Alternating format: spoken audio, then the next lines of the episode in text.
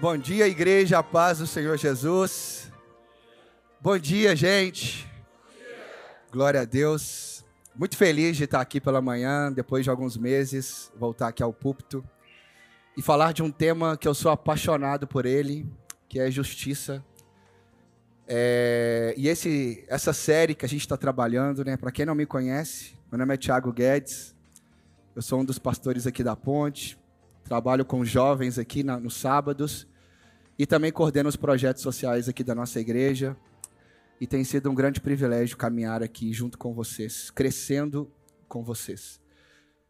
Essa série, irmãos, Céu na Rua, é uma série que tem um propósito muito específico, eu vejo, de fazer com que a gente possa olhar a nossa espiritualidade, assim como o Pipe disse aqui no vídeo, ter essa consciência de nós mesmos, aquilo que Deus tem feito em nós, mas de como que nós podemos agora compartilhar essa espiritualidade para fora. Como que essa fé que o Senhor nos deu, essa obra que o Senhor tem feito em nossas vidas, como que isso agora pode ser desembocado, trago na cidade, nas relações que a gente tem no trabalho, nas relações com a nossa vizinhança, nas relações que a gente tem em Belo Horizonte, nas cidades em volta, por onde temos andado os nossos pés, como que a minha fé está sendo vista aí fora? Como que nós estamos manifestando a vontade de Deus que tem sido vista no nosso coração para tudo aquilo que temos relacionado do lado de fora da igreja? E eu queria muito trazer com os irmãos a palavra e em cima, pode passar para mim, por gentileza? Justiça, o fruto do Espírito. E eu queria muito trazer ao nosso coração a beleza dessa palavra e que Deus possa me dar graça para trazer ao coração dos irmãos o entendimento daquilo que Ele fez por nós e daquilo que agora Ele nos convoca para que sejamos representantes dele por onde a gente tem pisado nossos pés. Eu queria abrir um texto aí, Isaías, queria que você abrisse comigo. Isaías 42, nós vamos ler apenas quatro versículos. Isaías 42, do versículo 1 ao versículo 4. Nós estamos trabalhando essa série né, em cima do livro de Isaías. Na primeira semana, o Bruno esteve aqui compartilhando conosco Isaías capítulo 1. Domingo passado, o, Davi Lago esteve conosco falando né, Isaías capítulo 40 e ele falou sobre o consolo de Deus para o povo. Ele trouxe né, a realidade muito do problema da saúde mental em relação à ansiedade e como que nós possamos ser voz de Deus para a cidade nesse aspecto e como que esse Deus tem se revelado na nossa vida. E quando nós pensamos essa palavra justiça, eu comecei a olhar para a minha própria vida enquanto eu preparava o sermão esses dias e eu comecei a observar a maneira como esse Deus se revelou a mim na história, a maneira como esse Deus trouxe justiça ao meu coração, mesmo eu não merecendo essa justiça. Eu lembro, eu cresci numa, numa família não muito estruturada. E a minha mãe, então, aos oito anos de idade, os meus pais se divorciam. Meu pai vai viver uma vida bem diferente. Ele vai para uma vida do crime, apronta algumas coisas. E a minha mãe, mãe solteira, criando eu e meu irmão, dois anos mais, no, mais novo do que eu. E eu lembro então que a minha mãe, totalmente fora do plano de Deus, ela foi muito machucada na adolescência dela pela igreja, afastada de tudo. E aí eu lembro que aos 12 anos de idade, o meu pai, a gente não morava junto, mas ele é preso e ele vai ficar muitos anos preso. E a minha mãe, mãe solteira, minha mãe não ficava muito tempo em casa porque ela trabalhava em dois empregos, não vivia em casa, e eu e meu irmão crescendo sozinho, de certa forma, na, né, ali, nessas dimensões. E aí, o Senhor se revela para nossas vidas. E a justiça de Deus, ela veio até nós, ao meu coração, e essa justiça, no que diz respeito a me justificar, a me salvar, a mudar a minha história, o Senhor veio por meio de pessoas a obra que o Senhor fez na história da, da minha família, de uma mãe solteira de dois filhos, foi quando ela usou uma mulher. Inclusive, o filho dela está aqui hoje. Uma mulher chamada Patrícia, enfermeira no hospital, Hospital Socor. E essa mulher trabalha a semana inteira, correria, trabalhava muito naquela loucura toda, mãe de três filhos, e essa mulher então decide pregar o evangelho para sua companheira de trabalho, a minha mãe. E a minha mãe ali, ao ouvir o evangelho de Jesus, ela é encontrada no meio ali, na correria do trabalho, dos plantões. Minha mãe também, a minha mãe é auxiliar de enfermagem, e Jesus encontra ela. E a minha mãe então agora, ela me leva para a igreja. Só que o interessante é que essa mulher, a Patrícia, ela não só pregou para minha mãe, mas ela também já que eu e meu irmão ficava muito sozinhos em casa, essa mulher então agora ela convidou os filhos da minha mãe, eu e meu irmão, para que nós pudéssemos agora todos os finais de semana praticamente ir para casa dessa família e eu ficar com os filhos dela, que era a mesma idade. E ali foi aonde eu pela primeira vez eu tive contato com uma família, de ver um pai saindo para trabalhar, de ver uma mãe que voltava e fazia comida para os filhos, porque ali eu pude ter o contato de poder ver e eu fui amado naquela família. Os finais de semana, isso aqui no Glória. E eu fui amado todo final de semana porque eu vi os irmãos brigando. E eu falei, isso é família. Mas a gente sentava à mesa para almoçar no domingão. E por cada final de semana que eu ia para lá, eu via a graça de Deus, a bondade de Deus sendo revelada na minha vida. E aquilo fez a minha fé amadurecer. Deus usou pessoas para ser igreja na minha vida. Mas não para por aí. E ao passar dos anos, alguns anos depois, Deus colocou uma outra mulher na minha vida. Aos 18 anos de idade, eu lembro que uma mulher chamada Zizi, e essa mulher é dona de um restaurante, ela me deu meu primeiro emprego de carteira assinada. E essa mulher agora era empresária, dona de um restaurante, tinha uma estrutura muito boa, na sua casa, comia do bom e do melhor, tinha dois filhos, os filhos da mesma idade que o meu, eu também naquela época. E essa mulher então me dá meu primeiro emprego, eu começo a trabalhar, eu e minha família vivendo numa escassez muito difícil. E essa mulher agora é usada por Deus para poder me dar o meu primeiro emprego, me dar uma oportunidade. Eu fiz tudo errado no meu primeiro mês de profissão. A ponto de eu chegar, irmãos, trabalhando num restaurante ali, eu fazia de tudo naquele restaurante. E aí um, um, um cliente me pediu para poder. Eu queria um limão espremido no copo. Eu queria um copo com gelo limão, só que com limão espremido. O que, que eu fiz? Peguei o copo com a Coca-Cola, coloquei a Coca-Cola, o copo aqui, e na frente do cliente eu peguei o limão e fiz assim, ó. Eu espremi o limão assim. E por incrível que pareça, aquele cara não me xingou, mas ele pediu para trocar. Não, pode ser em rodela.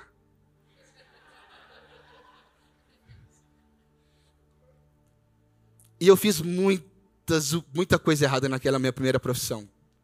E aquela mulher teve paciência comigo e ela, me, ela cuidou de mim. E a minha família precisou mudar para muito longe. E aí aquela mulher me colocou para morar dentro da casa dela. E eu morei na casa dela por um ano. E ela foi um instrumento de Deus também para me ajudar. Eu já era cristão, eu já amava Jesus, e eu já trabalhava com moradores de rua. E essa mulher pegou o seu restaurante e começou a dar almoço pros, pros, nas casas de recuperação que eu visitava, a ponto dessa mulher, depois de três, quatro anos, ela vendeu o seu restaurante e abriu uma comunidade terapêutica para cuidar de moradores de rua, e até hoje ela está nessa comunidade. E essa mulher foi a ação de Deus na minha vida. Essa mulher foi igreja para mim. Essa mulher foi o evangelho encarnado, me amando, não importando quem eu era e cuidando de mim também. Como a Patrícia, como a Zizi, mas também como uma última mulher que eu quero antes de eu ir para o texto. Uma outra mulher chamada Luzinete. E a Luzinete foi uma outra mulher que também era esposa de um marido muito bem sucedido na sua profissão, que já estava se aposentando, morando bem numa boa casa com seus filhos. E essa mulher agora ela topa, eu, eu abro uma ONG, eu comecei uma ONG no Morro das Pedras, e essa mulher que tinha toda a sua vida de conforto, saudável, três filhos, todos eles ali crescendo de maneira farta, essa mulher decide então sair do, do, do seu ali daquele ambiente, daquele ambiente, e ela agora decide escutar um, um menino de 21 anos de idade que estava acabando de abrir uma ONG no Morro das Pedras e essa mulher decide, Tiago, eu vou com você. E ela sobe a favela comigo e a gente começa a entrar nas favelas, na, naquela favela, no Morro das Pedras, e começamos a abraçar as crianças, os jovens, e nós começamos a trabalhar e entrar de casa em casa, e aquela mulher se apaixonou com aquele trabalho a ponto dela permanecer lá até hoje. Isso foi em 2011 que ela abraçou essa causa comigo. Só que essa mulher também, eu não esqueço, ela também foi Jesus para minha vida. Porque essa mulher começou a me levar para dentro da casa dela. E ela também foi um instrumento de Deus, porque eu lembro que pela primeira vez eu fui no Natal na casa dela e eu vi uma árvore de Natal pela primeira vez ali no sentido primeira vez que eu vi uma árvore de Natal, com 22 anos de idade. Na casa dela e com tanto de presente assim no chão do da casa dela. E tava eu, minha mãe e meu irmão. E a gente não tinha dinheiro para comprar nada, ainda a escassez estava muito forte naquela época. Mas eu lembro que eles estavam trocando presentes entre eles no Natal. E eles fizeram uma grande mesa. E eles compraram presentes tão preciosos para mim, para minha mãe para meu irmão, e a gente estava ali. E eles não deixaram a gente se sentir constrangidos. Eles nos amaram.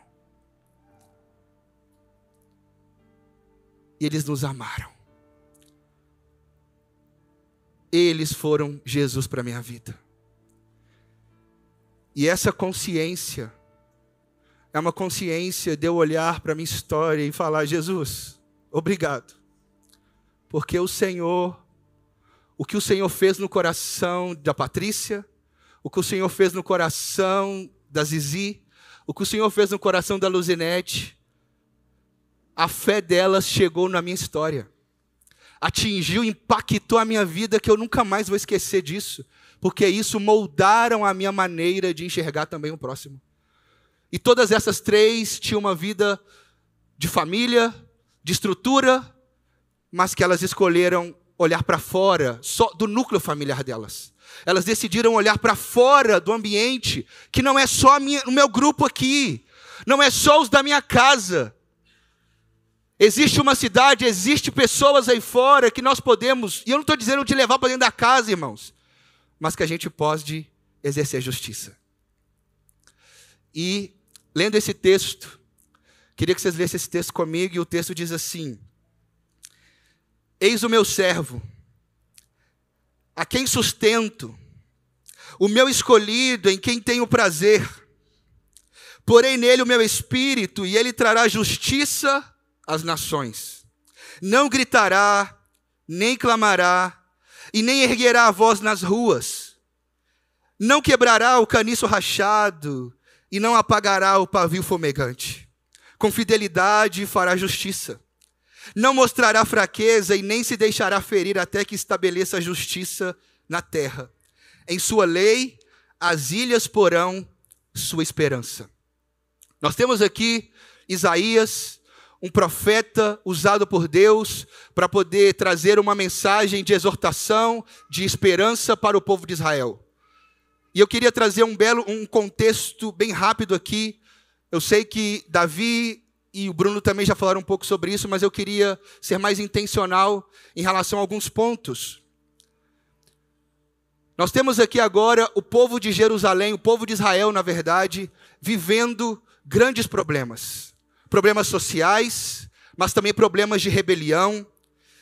E aqui no primeiro capítulo até o capítulo 10, a gente se depara, irmãos, presta atenção, olha o contexto da época. A gente se depara com o desejo de acumular ouro e prata e tesouros. Era o desejo, a ganância de muitos daquela época. Eu preciso ter dinheiro. O propósito da minha vida é ganhar, ter coisas, quanto mais, melhor. Essa ganância. E aí eles promoviam todos os tipos de desgraças no meio do povo. De que maneira? As autoridades da época se associavam aos ladrões, porque são amigos de subornos que vão em busca de presentes. Então, as autoridades da época, eles estavam amigos de ladrões e eles se juntavam para que eles pudessem o quê? Ter mais lucros, ter mais dinheiro, ter mais poder e por aí vai. Mas também o contexto da época vai falar a respeito que eles, eles próprios estavam dispostos também a roubar os pobres. E os juízes da época, que tinham o papel de exercer a justiça, de praticar a justiça, o que, que eles faziam? Eles estavam recebendo subornos e absolvendo os culpados da época. Então a justiça totalmente fraca, a justiça que tinha que ser exercida de maneira correta, de retidão, totalmente abusadora. E eles estavam também negando justiça ao inocente. Então, o inocente que estava buscando justiça, ele também não estava encontrando.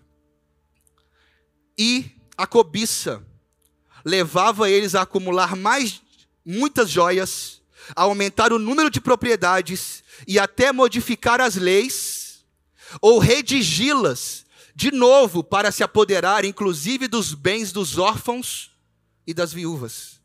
Então eles queriam, literalmente, irmãos, arrancar tudo que pudesse da, da, do povão, da massa, para que eles pudessem ter mais e mais dinheiro. A, a, desigualdade social estava já gritando, mas ainda assim não era suficiente. As autoridades, junto com gananciosos, com ladrões, estavam aumentando as suas riquezas. Esse é um contexto da época, mas o povo também de Israel estava vivendo um período de muita idolatria, adorando vários deuses, abandonando o Deus deles mas esse povo também estava vivendo numa grande rebeldia contra a vontade de Deus. Que é aquilo que o Pipe disse aqui, fazendo a, a, própria vontade e decidido fazer não a vontade de Deus, mesmo sabendo qual era a vontade de Deus. Esse é o contexto de Israel naquele momento. Então nós temos cobiça, ganância, amor ao dinheiro, negligência para com os vulneráveis. Esse é o retrato dessa do contexto de quando Isaías está escrevendo esse texto. Uma nação corrompida, e aí eu digo para mim e para você, talvez você pode olhar para esse texto e você pode ver essas atrocidades acontecendo, mas eu quero dizer que isso tem muito a ver conosco. Com a nossa ganância. Isso tem a ver quando o meu coração está voltado somente para mim mesmo é quando o nosso projeto de vida se diz respeito à minha vida, a, a, o que, que eu vou me tornar, os meus projetos pessoais, e aqueles projetos pessoais, ele está ligado em apenas abençoar ou fazer com que a minha esposa e os meus filhos sejam beneficiados com tudo que eu vou ganhar nessa vida. É o meu projeto de vida, porque isso aqui é meu. Eu vou amar somente os meus, eu vou cuidar somente dos meus, eu vou viver aonde o que importa é ter status, é ter dinheiro, é ter uma boa profissão. Isso não é errado no sentido de ter uma boa profissão.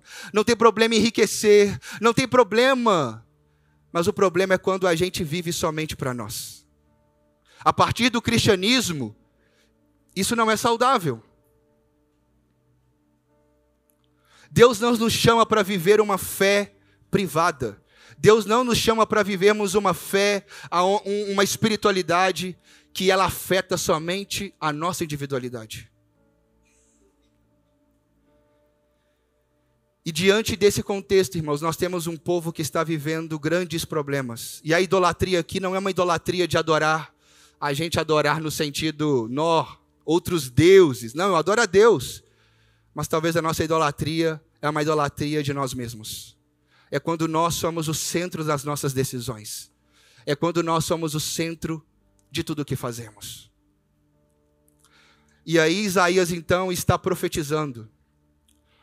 E, ele então traz esses textos para o nosso coração. E aí eu quero explicar um ponto aqui.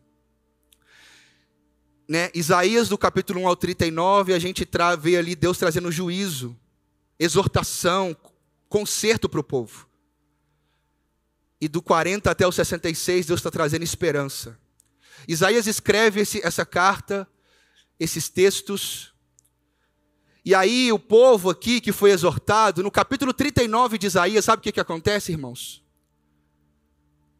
No capítulo 39 de Isaías, Isaías está falando a respeito que Deus entregaria o povo por causa da dureza do coração deles, por causa deles não se arrependerem, por causa deles não amolecerem o coração e não se inclinarem para Deus, Deus entregaria tudo que eles conquistaram, tudo que eles, a ganância deles fizeram, tudo, as joias, as casas, tudo que eles conquistaram, Deus entregaria na mão da Babilônia. E é isso que acontece 100 ou 150 anos depois disso aqui. Depois de 100 anos, o povo de Israel ele vai para o cativeiro, ele vai para a Babilônia, a Babilônia, a Babilônia arranca tudo deles, tudo que eles conquistaram na sua ganância. Mas o interessante é que o povo talvez não deu muito crédito às profecias de Isaías, às exortações de Isaías, só que quando vai 150 anos depois, eles estão no cativeiro, o que, que o povo decide fazer? Precisamos lembrar das palavras de Isaías para a nossa vida. O que, que Isaías estava dizendo para nós? E agora pensa um povo que está agora em situação de frangalhos, perdido, frustrado, desanimado, sem esperança eles olham para as palavras de Isaías e eles lêem até o capítulo 40, até o 39. Mas quando eu fico imaginando aquele povo lendo agora o capítulo 40 em diante, sobre o consolo de Deus para o povo, aí agora chega no capítulo 42, e a gente vê esse Deus que olha para o povo de Israel, e esse Deus tem compaixão, e esse Deus tem misericórdia. Deus tem misericórdia da nossa ganância. Deus tem misericórdia da nossa injustiça. Deus tem misericórdia da nossa individualidade, do nosso egoísmo. Deus tem misericórdia e Ele intervém. Ele intervém. E aí Ele vai dizer: Eis o meu servo, a quem sustento, o meu escolhido, em quem tenho prazer. Porém nele o meu espírito, e ele trará justiça as nações. E aí, irmãos, quando a gente lê esse texto, Deus está falando do próprio Jesus. Agora pensa o povo agora nesse cativeiro. Pensa agora as, a, a, os líderes ali, as autoridades que foram levadas. Esse povo agora olhando para esse texto, ouvindo esse texto, talvez por meio dali das pessoas. E Deus trazendo, dizendo que ele vai trazer justiça por meio de um servo. E o servo, e essas pessoas não tinham ali a ideia ainda, mas nós sabemos que servo é esse. O nome dele é Jesus. Eis o meu servo. O homem que traz justiça é um homem que se coloca como servo. E está dizendo, Deus está dizendo: olha, eu sustento, e ele é o meu escolhido mas ele, eu também tenho prazer nesse servo. E o interessante, irmãos, é que Filipenses capítulo 2, versículo 6, vai dizer desse servo: Jesus, ele vem, ele tinha todo o direito, mas ele abstém do seu direito de ser o próprio Deus ali, de ser do seu poder, e ele vem trabalhar em nosso caminho como servo. Ele mesmo vai dizer: Eu não vim para ser servido, eu vim para servir. E o interessante é que o texto vai dizer para mim e para você que ele, porém nele o meu espírito. Em Lucas capítulo 4, versículo 18, a palavra de Deus vai dizer, Jesus ali se levanta numa sinagoga e ele vai dizer que o espírito do Senhor está sobre mim. E ele me ungiu para pregar boas novas aos pobres, para trazer liberdade aos cativos. Jesus aqui e o próprio Deus está dizendo: o meu espírito está sobre ele. E essa ideia que o meu espírito está sobre ele, o próprio Deus está dizendo: eu estou dando a capacidade, a autoridade, o poder para que o meu filho ele traga justiça no meio de vocês, ele traga conserto para vocês, ele possa trazer agora dignidade para vocês, vocês que perderam a dignidade, vocês que agora deixaram a ganância tomar o coração de vocês, você, os pobres agora que estão sem voz, que ninguém dá voz para eles, eu vim trazer justiça para eles, defendendo também a causa desses. E aqui nós vemos a palavra justiça três vezes em quatro versículos. Mas a maneira que esse Jesus agora vem, há dois mil anos atrás, é a maneira de trazer essa justiça, e essa justiça, irmãos, olha que legal. Essa justiça que o Senhor está trazendo para nossas vidas hoje, é uma justiça que está ligada à salvação para os povos. Jesus veio para salvar. Lucas 19, versículo 10, Jesus na casa de Zaqueu, ele diz: Eu vim para salvar o que estava perdido. Jesus veio para nos salvar de nós mesmos. Jesus veio para nos salvar da ira de Deus. Jesus veio para trazer voz, para trazer conserto sobre aquilo, irmãos, para trazer um reino que vai trazer retidão, um reino de justiça, um reino de paz, um reino de alegria, um reino aonde os que não têm voz, o Senhor agora está trazendo eles para poderem ter dignidade, poder viver de maneira plena, não por causa deles mesmos, mas por quem Jesus é.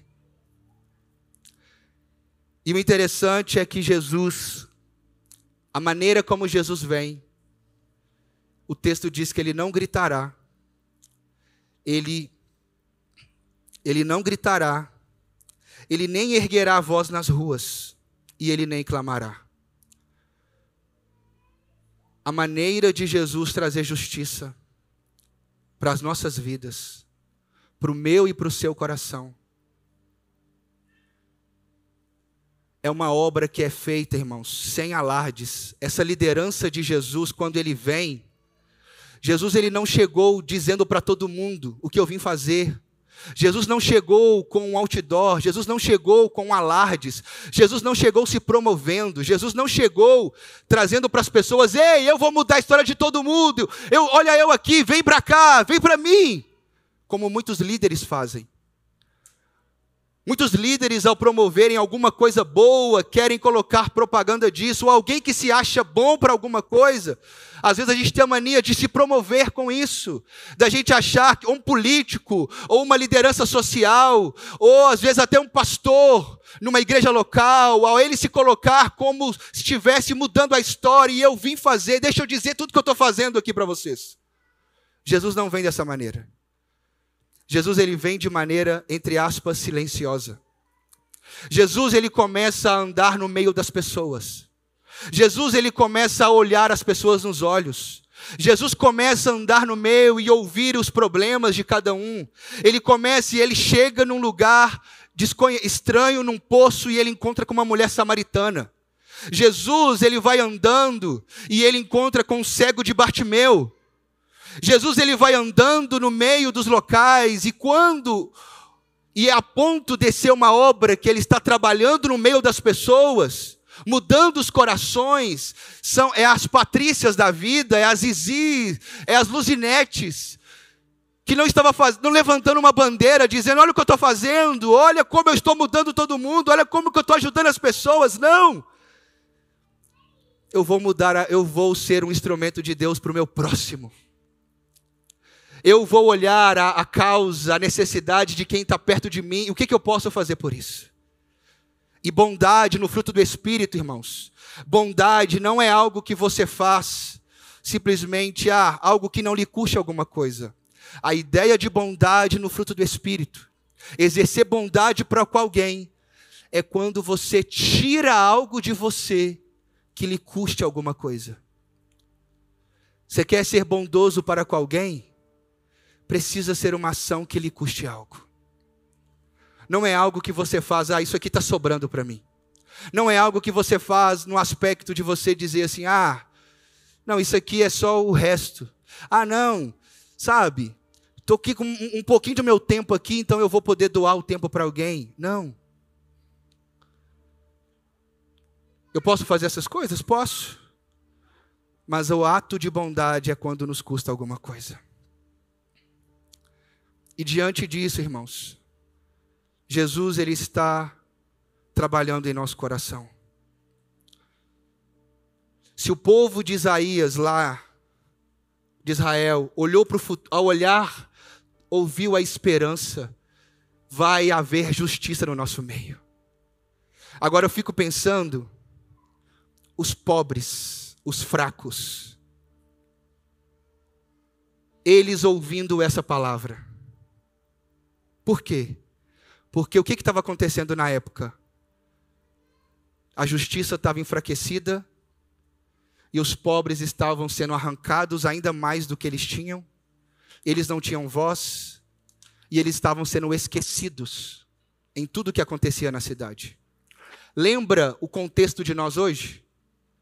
Na nossa cidade em que vivemos, será que existe desigualdade social, irmãos?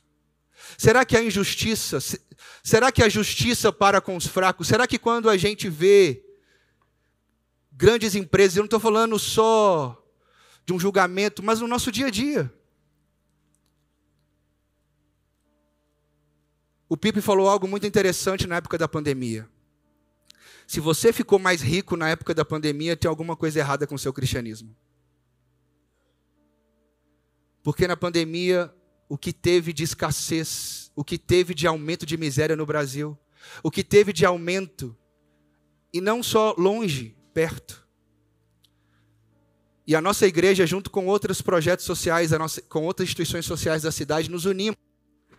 Foram arrecadados 2 milhões e 200 mil reais em um mês e distribuímos cestas básicas para Belo Horizonte e região metropolitana na época. E quando nós falamos do assunto pobreza, quando nós falamos do assunto os fracos, quando nós falamos dos vulneráveis, a Bíblia fala que nós, nós, podemos, nós temos que olhar para os vulneráveis como igreja, como cristãos. Por quê, irmãos? A palavra que é usada aqui nas Escrituras é uma palavra chamada equidade. Porque a ideia de justiça é você punir ou proteger as pessoas de acordo com a necessidade dele. Punir alguém que fez um, alguma coisa errada. Ou exercer proteção por alguém que precisa de uma proteção. Então eu vou ser justo com essa pessoa.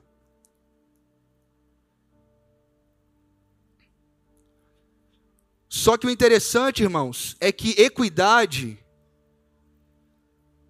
a palavra de Deus em Salmo 146, a palavra de Deus diz que Deus defende a causa do pobre. E em vários textos nas Escrituras, quando você pega os profetas menores, quando você vai para Tiago capítulo 1, versículo 27, Tiago vai dizer que a verdadeira religião, a verdadeira fé é cuidar dos órfãos, das viúvas em suas necessidades. Quando você pega o auge da igreja primitiva, cheia do Espírito Santo, Atos capítulo 6, a gente vê uma igreja que está olhando para as viúvas da época. Viúvas e órfãos, por quê? Eles não tinham condições de trabalho. Eles não podiam suar para comer do próprio trabalho. Então, se eles não têm condições de, de trabalhar para poder obter os, a, a sua comida, então nós vamos cuidar dessas pessoas. Aí o Deus está levantando um povo que possa olhar para Ele e ver a retidão dele. E agora, nós que somos os teus filhos, vamos agora espelhar essa retidão e essa justiça e essa equidade para aqueles que estão sendo esquecidos. E essa ideia de equidade, quando Deus está dizendo que Ele defende a causa do pobre, escuta uma coisa, que é uma teologia aí atrás bagunçou toda essa ideia. Deus não está dizendo que Ele ama mais o pobre. Deus não ama mais o pobre. O pobre não é o projeto, não é o, o, o queridinho de Deus. Não é isso. Quando Deus está dizendo que Ele defende a causa do pobre, Deus está simplesmente querendo nivelar a balança. Porque a nossa sociedade ela é injusta para quem tem mais. A nossa sociedade sempre valoriza os que têm condições, os que têm alguma coisa para me dar em troca com aquilo.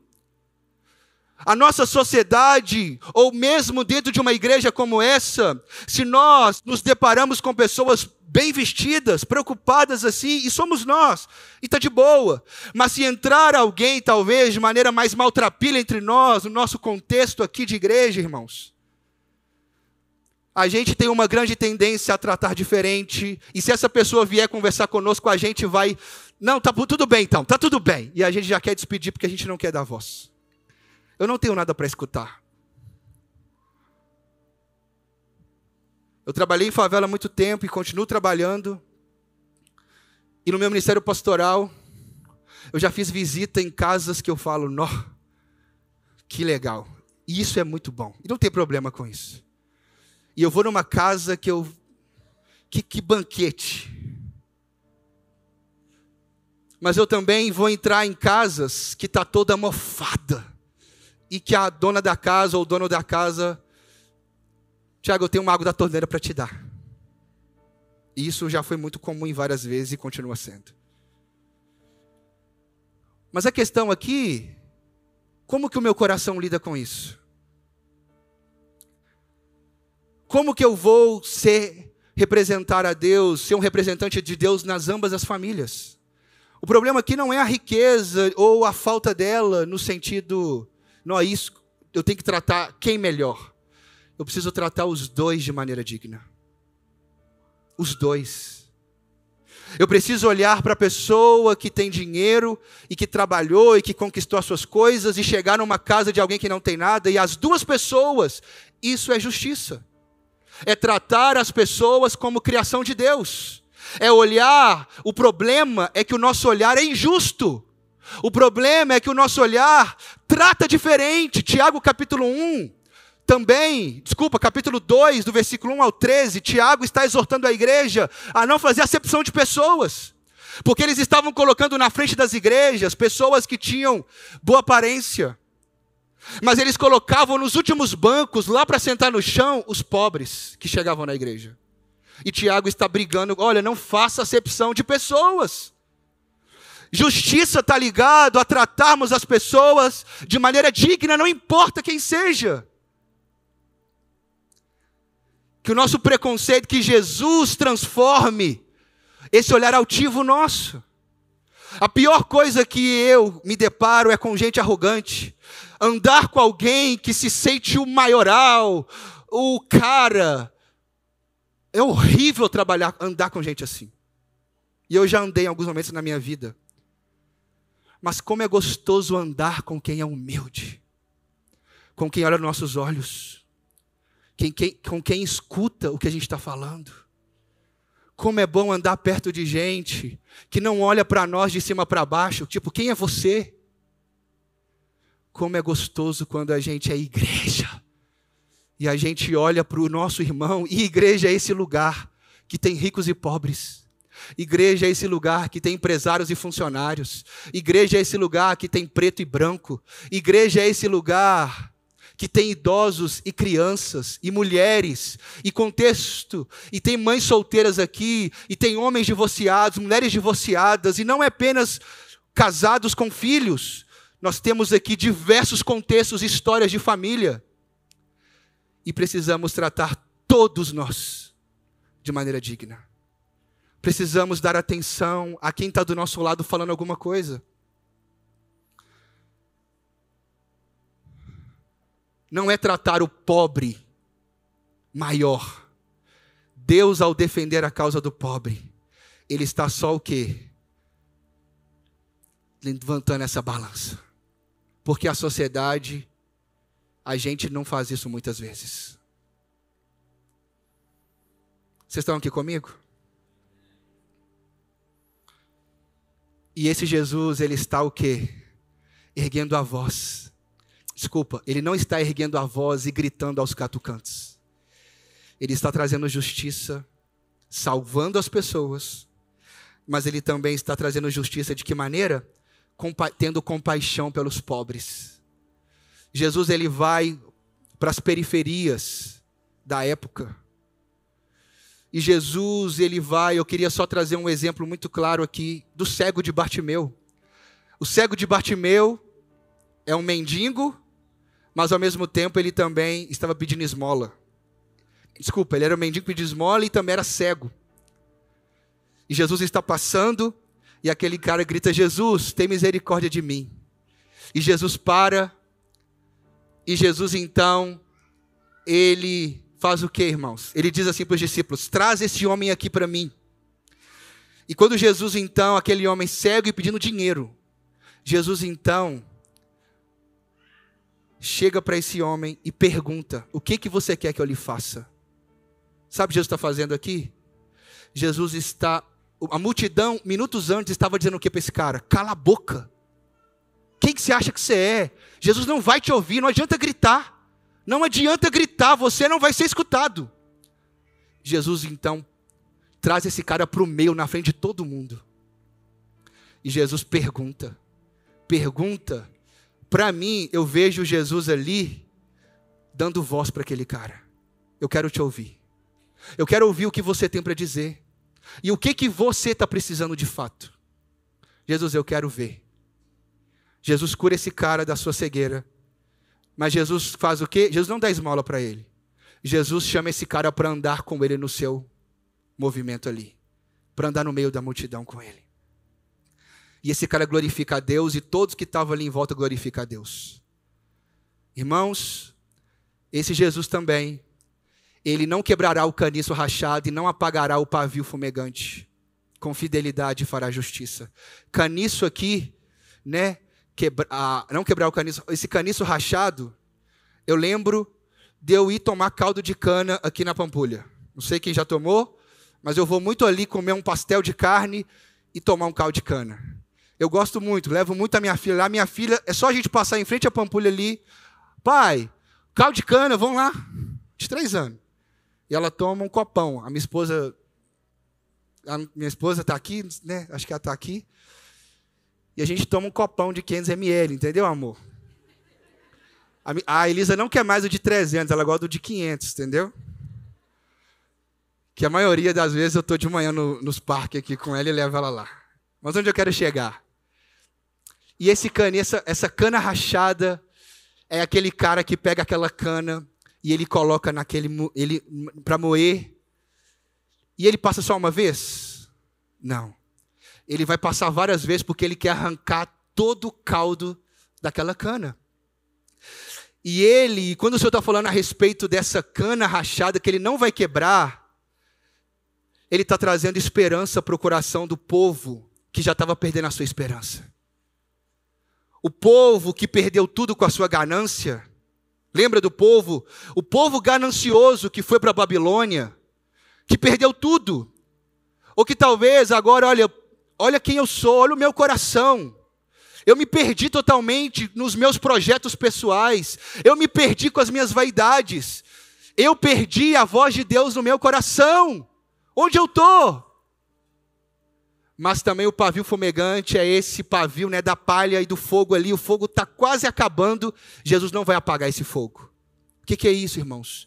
É aquela pessoa que ouviu a voz de Deus, Talvez você está aqui, você conheceu a voz de Deus, você experimentou a caminhada com Deus, mas por algum motivo, as lutas, as circunstâncias, ou o seu pecado, ou talvez a sua vida, você começou a escolher viver para você, para o seu umbigo, para suas vaidades, e esse fogo do Senhor apagou na sua vida. Essa cana que estava sendo esmagada por coisas da vida, e você perdeu a esperança, e você está com a esperança pequenininha. Sim, será que vai acontecer alguma coisa na minha vida? Ou como o Pipe também diz, Chapolin Colorado, terá que ter alguém para me defender? Quem poderá me defender no meio dessa escassez que eu vivo? Jesus está dizendo: Ei, eu vou trazer justiça, e não porque você merece. Eu vou trazer justiça e vou te justificar e vou te chamar para mim, vou te fortalecer e vou te encorajar. E não porque você merece, não porque você é bom, mas eu vim fazer isso porque eu sou o Senhor. Eu não vou apagar o fogo, essa chama pequenininha que está no seu coração. Pelo contrário, eu sou a luz do mundo e eu vou reacender essa chama. Eu quero trazer você de novo, novamente para a minha vida. Irmãos, com fidelidade o Senhor está trazendo justiça. Mas ele termina dizendo: e não mostrará fraqueza, nem se deixará ferir até que estabeleça justiça na terra. Em sua lei as ilhas porão a sua esperança. E aqui está falando de uma justiça que o Senhor vai fazer chegar, sabe aonde? Nos confins da terra.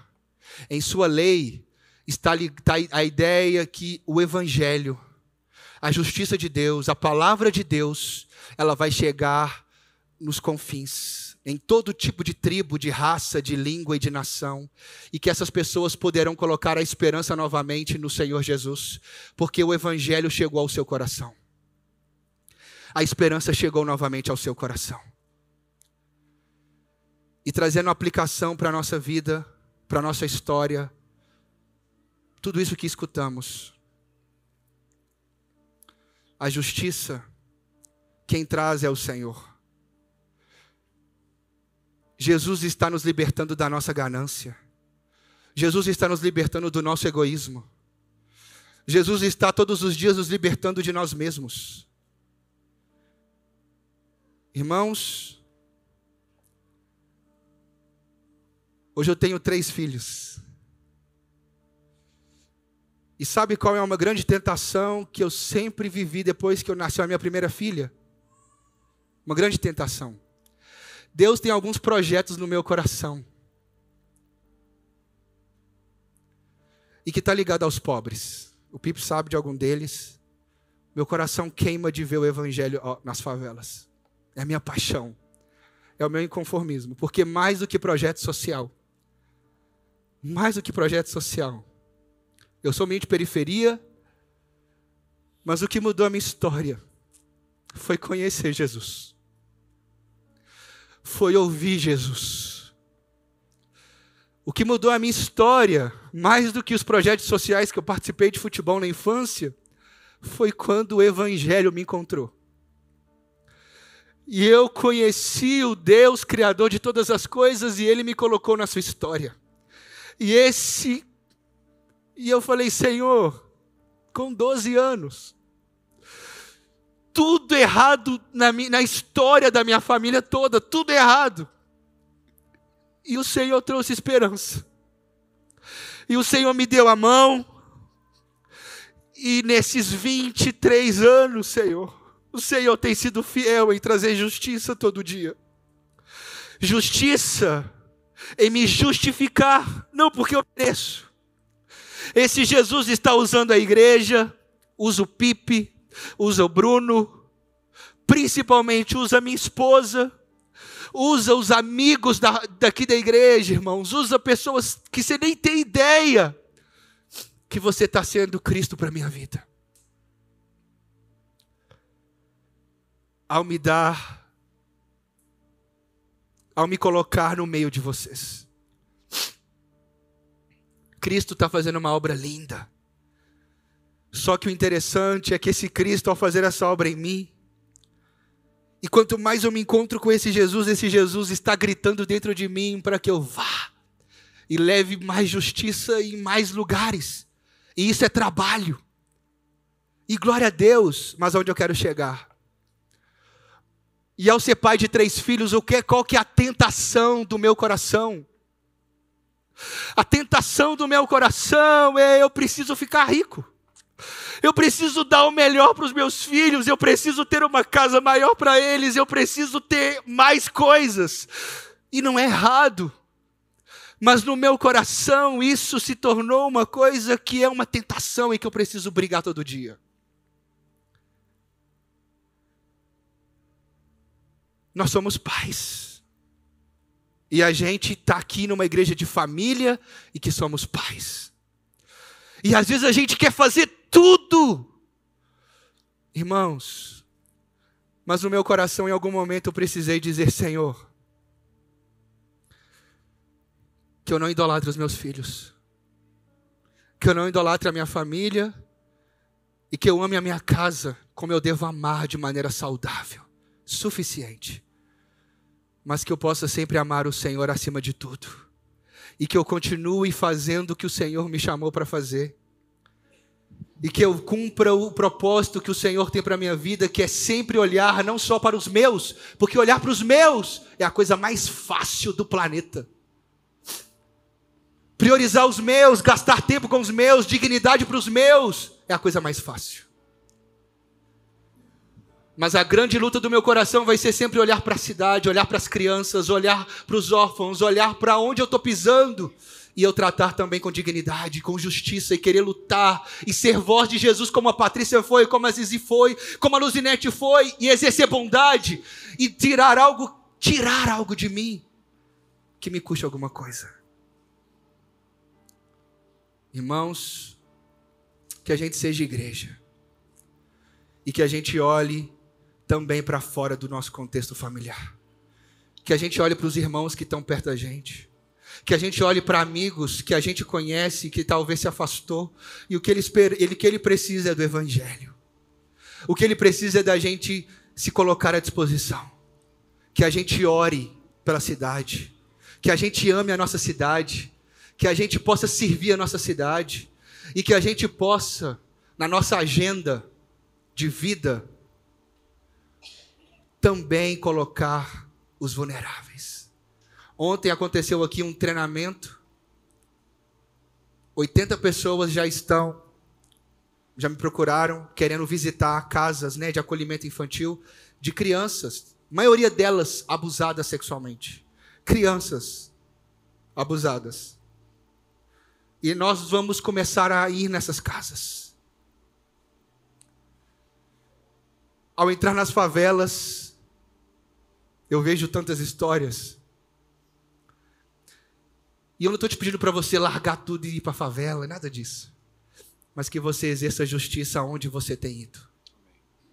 Que você haja com retidão. Que você sirva. Que você cuide, que você e aí que você cuide das pessoas. E aí eu termino aqui trazendo algumas aplicações. Indo às ruas de minha cidade, eu dei alguns exemplos pregue o evangelho ao meu próximo.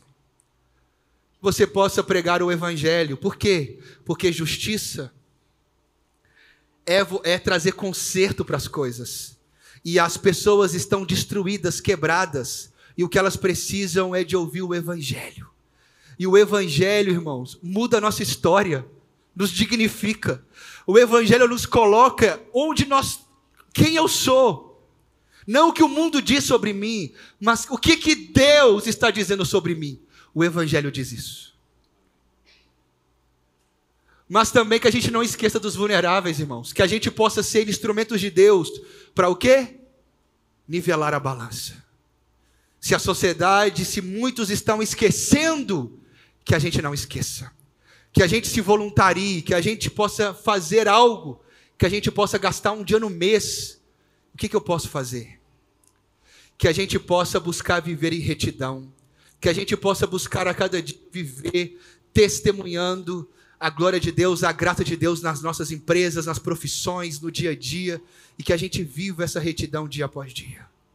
Que essa justiça do Evangelho que nos alcançou chega também nos amigos do nosso trabalho, na nossa vizinhança e onde a gente estiver que a gente possa também ajudar o nosso próximo em suas dificuldades.